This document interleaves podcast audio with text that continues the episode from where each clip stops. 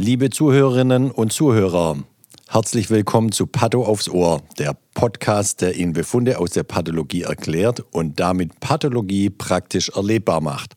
Mein Name ist Sven Perner. Ich bin Professor für Pathologie, Lehrstuhlinhaber und Direktor der Pathologie der Uni Lübeck und des Forschungszentrums Borstel. Hallo auch von meiner Seite. Ich bin Dr. Christiane Kümpers, Fachärztin am Institut für Pathologie der Universität zu Lübeck und gleichzeitig die Unterrichtsbeauftragte.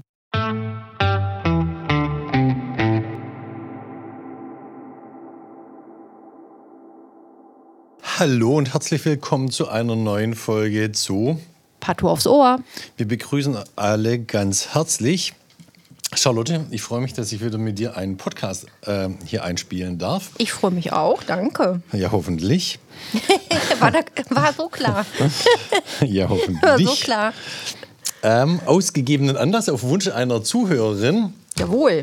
Kümmern wir uns heute mal um die pathologischen Veränderungen in der Brustdrüse und haben hier und heute einen Fall mitgebracht von einer Patientin, Baujahr 49, aus, unserer, ähm, aus unserem internen Mama-Zentrum.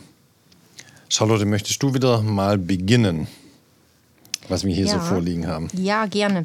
Also Angaben sind ähm, zunehmender Mikrokalk und eingesandtes Material sind Vakuumbiopsate linke Mama bei 1 Uhr zum Ausschluss von Atypien. Und direkt eine Bitte kommt dazu, bei invasivem Karzinom bitte Rezeptoren und Prognosefaktoren. Da können wir ja gleich mal was erklären. Mit zunehmendem Mikrokalk, das ist ja äh, Mikrokalk, der sich in der äh, Bildgebung darstellt, mhm. im Röntgenbefund. Also ist der bildgeberisch relevante Mikrokalk. Es gibt ja auch so kleinen Mikrokalk, den erkennt auch kein Röntgengerät. Mhm. Aber das ist bildgeberisch relevanter Mikrokalk, hat er zugenommen. Zum Ausschluss von Atypien finde ich jetzt ein bisschen eine komische das stimmt tatsächlich, ähm, steht das da aber immer so drauf. Ja, ich weiß. Und es ist ja ein reines Zitat. Ja, genau. Also die meinen, da liegt hier eine maligne Veränderung oder eine benigne Veränderung. Und Rezeptoren und Prognosefaktoren. Mit Rezeptoren, da meinen die natürlich die Hormonrezeptoren. Die Hormonrezeptoren und den ähm, HER2 mhm. ist ja auch ein Rezeptor. Mhm. HER2 ist auch ein Rezeptor.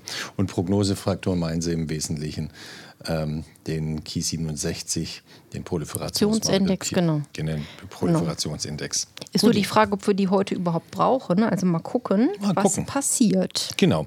Eingesammeltes Material, Vakuumbiopsate, linke Mama bei 1 Uhr. Genau. Und das kommt äh, in dem Fall und auch sowieso häufig in einem Einsendegefäß zu uns. Das ist praktisch wie so ein Karussell mit so zwölf Kammern. Hm, wie so ein Kuchen. Kuchen. Ja, wie so ein, wie so ein Kuchendings, genau. Und dann. Also ähm, kann man es nicht erklären, äh, beschreiben, also ein ja, Kuchendings. Kuchendings, Torte. Kuchentorten, also rundes Ding mit zwölf Sektoren. Genau. Ja, genau. Und äh, die sind halt benannt A bis L. Also L ist ja der zwölfte Buchstabe im Alphabet, Sven, deshalb. Und äh, die werden dann einmal separat eingesandt und eingebettet und angeguckt. Das heißt, ich würde mal sagen, wir fangen in der Mikroskopie an und sagen, jetzt pass auf, guck mhm. nicht so, jetzt pass doch mal auf, Sven. Ich bin dabei. Partiell eingeblutetes Fettbindegewebe unter Einschluss von Gefäßen. Nur teilweise zeigt sich Mammaparenchym in Form von kleinen Gangstrukturen bzw. kleinen Läppchen. In einigen Fraktionen finden sich dann stark aufgeweitete Ganganschnitte, diese nahezu subtotal eingenommen von dicht liegenden atypischen Zellen. Teilweise werden hier Sekundärlumina ausgebildet. Mhm. Zentral Komedonekrosen mit Mikrokalk. Die atypischen Zellen zeigen nur sehr schmale Zytoplasmasäume, daran angrenzend teilweise ein breitstreifig fibröses Stroma mit dichten herdförmig liegenden lymphatischen Infiltraten. Das sagt uns ja schon mal das sagt uns ja schon mal ganz viel. Vor allem die eine ganz wichtige Rückmeldung an die Kliniker ist ja, dass wir auch den Mikrokalk nachweisen können. Das ist ja eine der wichtigsten Rückmeldungen, die die Kliniker brauchen, dass den Mikrokalk, den sie gesehen haben im Röntgenbild, wir auch in der Histologie sehen. Dann wissen die nämlich, die haben die richtigen Areale biopsiert. Ja, das kommt sogar gleich in der Begutachtung noch mal ein bisschen ausführlicher. Genau. Aber Sven, du bist jetzt mittendrin. Ich bin mittendrin. Ich würde mal sagen, wir gehen. Äh, ich bin ja strukturiert. Oh, jetzt gehen die Augenbrauen hoch. Äh, ich würde mal sagen, Soll wir gehen. Den, dass ich nicht strukturiert Der Mikrotext war ja jetzt lang. Ich würde sagen, wir gehen den mal äh, Wort für Wort durch und gucken mal, was sich wohinter verbirgt. Also, ich fange an und du sagst, was du denkst, okay? Ja. Ich, ich, werte es als ein Ja. Also wenn wir schreiben, partiell eingeblutetes Fettbindegewebe mit Gefäßen, nur teilweise zeigt sich Mammaparenchym in Form von kleinen Gangstrukturen bzw. kleinen Läppchen. Das ist genau das, was man ja bei der Biopsie von der Mama erwartet. Die Mama besteht eben viel aus Fett. Da ist natürlich auch ein bisschen Gefäße drin. Und ähm, bei einer älteren Frau ist das Mammaparenchym ja stark atrophiert. Und das ist ja genau das, was wir erwarten, dass wir hier nur noch kleine Gangstrukturen oder mhm. kleine Läppchen sehen. Ähm, also, also alles Taco. Alles Taco, alles so, Taco. so wie wir es erwarten würden. Und Mama haben wir auch, das ist ja, mhm. also alles super. Gut, dann gucken wir mal weiter. In einigen Fraktionen, damit meine ich in den A bis L-Geschichten, mhm. finden sich dann stark aufgeweitete Ganganschnitte, diese nahezu subtotal eingenommen von dicht liegenden atypischen Zellen. Teilweise werden hier Sekundärlumina ausgebildet. Ja, also hier haben wir eben die atypischen Zellen zusammen mit einer architektonischen Störung das geht mal in, den, in die Begriffe der Dysplasie, wobei wir den Begriff der Dysplasie beim, bei der Mama nicht so verwenden wie zum Beispiel bei Plattenepithelien. Mhm. Aber die Kliniker fragen ja schon nach äh, Ausschluss von Atypien, die hat man jetzt schon mal hier zeigen können. Aber atypische Zellen können sich ja bei verschiedenen ähm, Mammapathologien oder hinter verschiedenen Mammapathologien verbergen. Die Sekundärlumina, die lassen schon das Ganze in eine gewisse Richtung ähm, denken. Und, aber jetzt müssen wir einfach mal gucken, was da sonst noch kommt. Mhm. Aber in dem Satz schon mal wichtig, dass man ja scheinbar diese atypischen Zellen nur in Gang anschnitten hat. Das heißt, es ist noch in situ, also genau. am Ort. Deswegen sage ich ja. Gut, also wir gucken mal weiter. Dann Zentralkomedonekrosen mit Mikrokalk. Genau, Komedonekrosen, wie du schon angedeutet hast, findet man ja auch beim In-situ-Karzinom. Mhm. Und Mikrokalk ist eben genau das, was die Radiologen gesehen haben, was wir jetzt auch sehen. Das habe ich ja schon im ja. vorgreifend ausgeführt. Ja, jetzt wiederhole ich es nur noch mal, damit es jetzt im Duktus ist. Und dann gehen wir weiter. Die Bist du zwanghaft? die atypischen Zellen zeigen nur sehr schmale Zytoplasmasäume, ergo große Zellkerne. Ähm, und das unterstreicht einfach ja nochmal die Atypien. Ich sage da ja immer, ähm, die Kernplasma äh, Relation ist zugunsten des Kerns verschoben. Auch sehr schön, ja. Ja, das ist so mein Duktus, wie ich das sage. Ja, sage ich auch häufig. Habe ich letzte Woche erst noch im Kurs für die Studenten auch so gesagt und Gut. erklärt. Gut. Und dann der nächste Satz, daran angrenzend teilweise breitstreifig fibröse Stroma mit dichten, herdförmig liegenden lymphatischen Infiltraten Sagt ich uns auch soweit irgendwie, dass natürlich ähm, da immer Entzündungszellen mhm. im Rahmen der Immunologie gegen die Tumorzellen vorliegen können. Genau, also jetzt im Sinne nicht, nicht überraschend, ne? genau. ne? nichts Besonderes in dem Fall. Mhm. Gut, Willst du die Begutachtung machen oder soll ich die? Ich mache mal die Begutachtung, muss ja auch wieder was sagen. Also, wie in Erwartung, Vakuum, die Begutachtung lautet, Vakuumbiopsate der linken Mama bei 1 Uhr, eingesandt in einem zwölfkammerigen Einsendegefäß. Das ist dieses Tortendings, was wir meinen. Mit Nachweis einer atypischen In-situ-Epithelproliferation passend äh, zu einem schlecht differenzierten duktalen Karzinoma in situ mit Komedonekrosen und Mikrokalk. Nachweis der Läsion des Mikrokalks in den Positionen I, J, K und L. Wunderbar. Das ist genau das, was wir mikroskopisch beschrieben haben. Wir haben ein duktales Karzinoma in situ.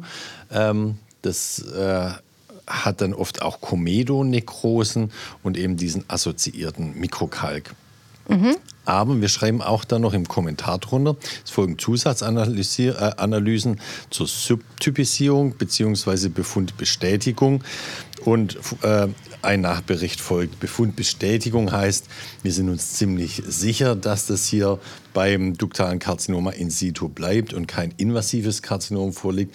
Aber nachdem wir die Möglichkeit haben, das mit weiterführenden Analysen auch wirklich auszuschließen, dann machen wir zur Sicherheit der Patientin und des behandelnden Arztes, machen wir auch die Analysen. Möchtest du was ergänzen?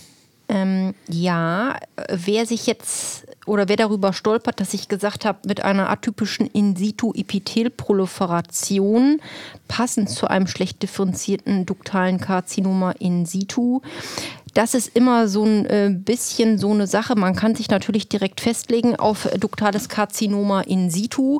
Da macht man wahrscheinlich in den meisten Fällen auch keinen Fehler. Nur wenn es dann doch äh, sich in der Immunhistochemie anders bestätigt, hat man sozusagen im Vorbefund in Anführungsstrichen ein bisschen was Falsches gesagt. Wenn ich jetzt erstmal nur sage, atypische in situ Epithelproliferation heißt das ja, zu, ja. ja. dann ist das aber ein bisschen weniger forsch formuliert. Ja, das, ein heißt, bisschen sachter formuliert. Genau, das heißt, man kann im Nachgang, wenn sich plötzlich anders äh, rausstellt, sagt man, ja, habe ich auch nie so gesagt. Ne? Also wenn man sich nicht so sehr festlegt, hat man auch nicht so schnell einen Fehler gemacht. Ja, also das ist immer so ein bisschen Geschmackssache, manchmal aber auch Tagesform. Also ich hätte es zum Ja, schlecht differenzierten duktalen Karzinoma in situ gemacht. Ja, du. Aber so bin ich halt und so bist du. Genau, und äh, wenn man nochmal sagt, wo jetzt die Läsion und der Mikrokalk drin ist, in welchen Positionen, das kann man nämlich genau ähm, abgleichen mit äh, den klinischen Angaben. Die machen nämlich, das hatten wir eben nicht gesagt, die machen Aufkleber auf den Einsendeschein, wo sie dieses Tortendiagramm sozusagen drauf haben und kreuzen an die Buchstaben, wo die den Mikrokalk sehen. Ja. Und dann kann man das abgleichen, ob wir da übereinstimmen. Äh, und genauso wäre es eben so, dass wenn wir zum Beispiel kein Dezis sehen und aber auch kein Mikrokalk finden, dass wir speziell die Position, wo die welchen sehen, auch dann nochmal aufarbeiten können. Komplett aufschneiden, bis wir Mikrokalk sehen. Oder wenn wir kein Mikrokalk sehen, dann würden die Kliniker auch denken, okay, dann haben wir vielleicht ein bisschen daneben biopsiert und würden gegebenenfalls nochmal nachbiopsieren, bis wir den Mikrokalk ähm, äh, auch finden. Nämlich der Mikrokalk ist ja sozusagen kein Beweis für Vorliegen eines Karzinoma in situ oder eines invasiven Karzinoms, aber ähm, häufig assoziiert. Und deswegen ist es für die Kliniker ganz wichtig, diese Rückmeldung mit Mikrokalk. Genau. Und irgendwas wollte ich auch noch schlau sagen. Ja, Achso, theoretisch könnte man sogar die Blöcke, Paraffinblöcke, wenn man die nicht komplett aufhebelt, auch tatsächlich röntgen und gucken, Ja. ob in den Paraffinblöcken der Kalk kommt. Mir fällt gerade ein, willst du vielleicht noch was äh, zu der Komedonekrose sagen?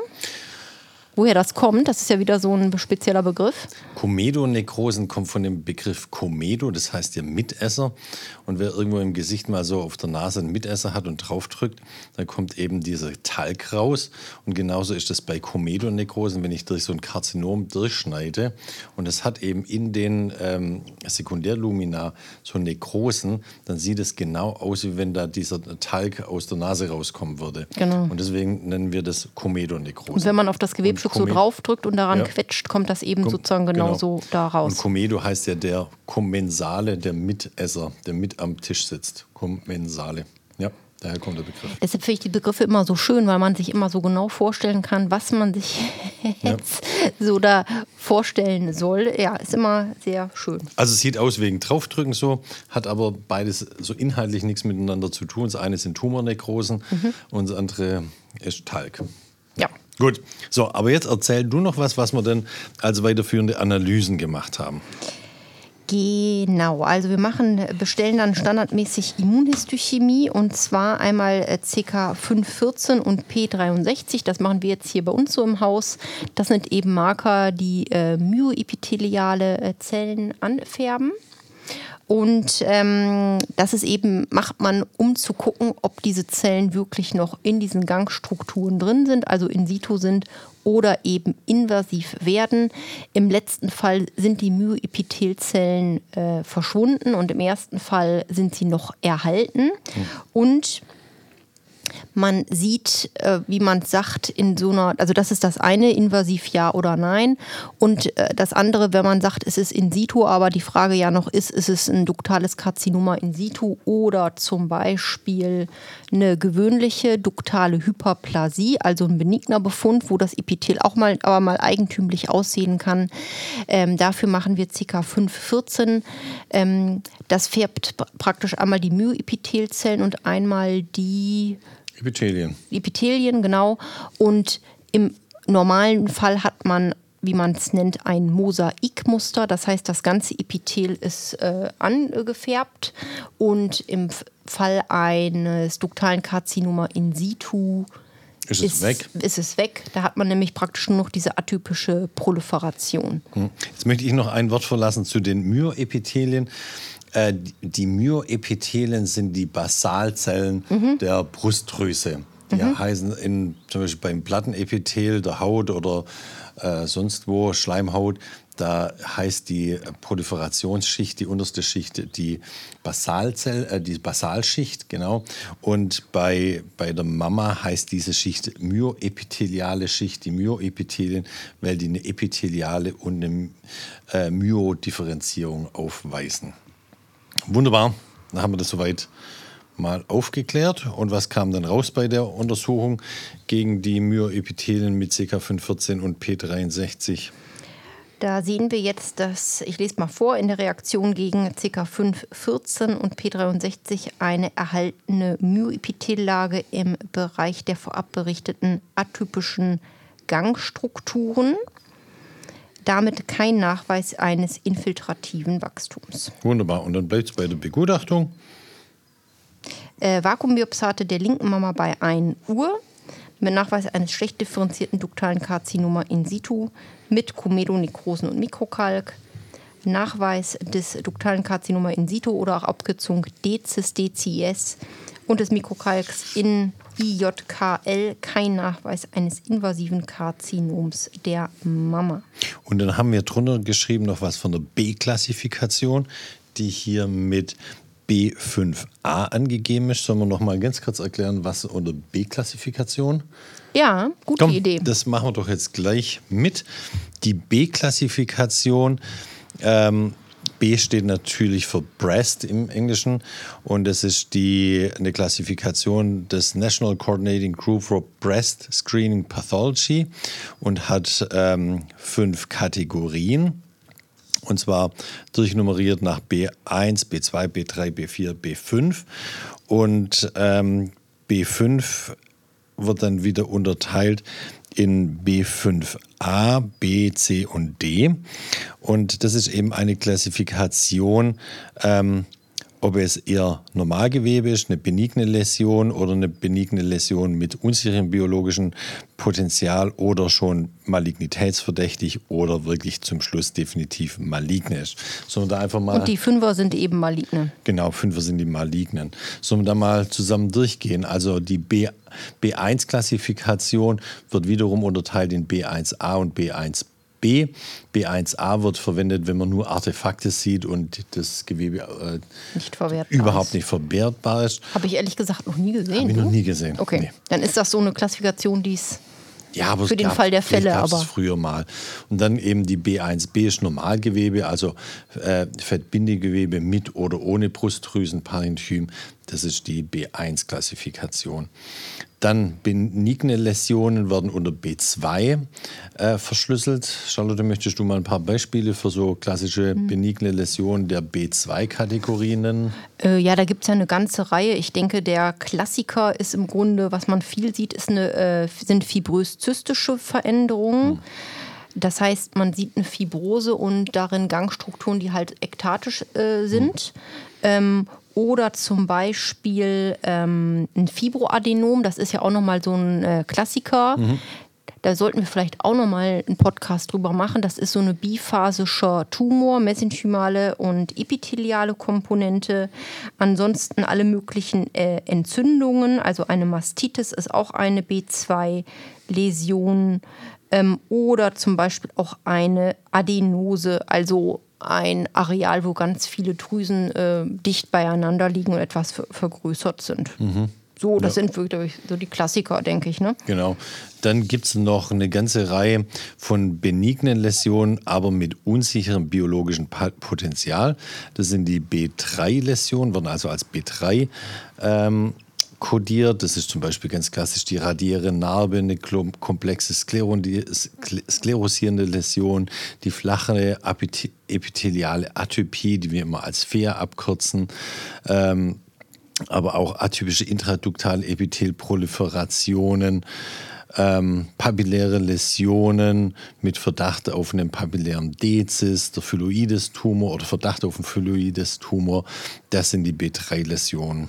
Charlotte, und möchte, ja. Wichtig für die B3-Läsion ist eben für die ähm, klinischen Kollegen, dass ähm, diese Geschichten nicht mit einer Biopsie sozusagen fertig sind, genau. sondern am Resektat dann häufig zumindest entschieden werden muss, was ist es wirklich. Und da ist immer die Empfehlung zur Resektion des ist, genau. Herz. Bei B3 geht es los. Hier muss mhm. reseziert werden, um dieses unsichere biologische Potenzial, das wir ja ähm, anhand der kleinen Biopsie oft auch nicht richtig einschätzen können, ob da noch mehr dahinter steckt oder weniger. Deswegen wird er empfohlen, hier die Resektion zu machen. Dann gibt es die B4-Läsionen, die, die, werden dann äh, in, äh, so genannt, wenn hier Malignitätsverdächtig vorliegt. Charlotte, möchtest du hier noch was dazu sagen?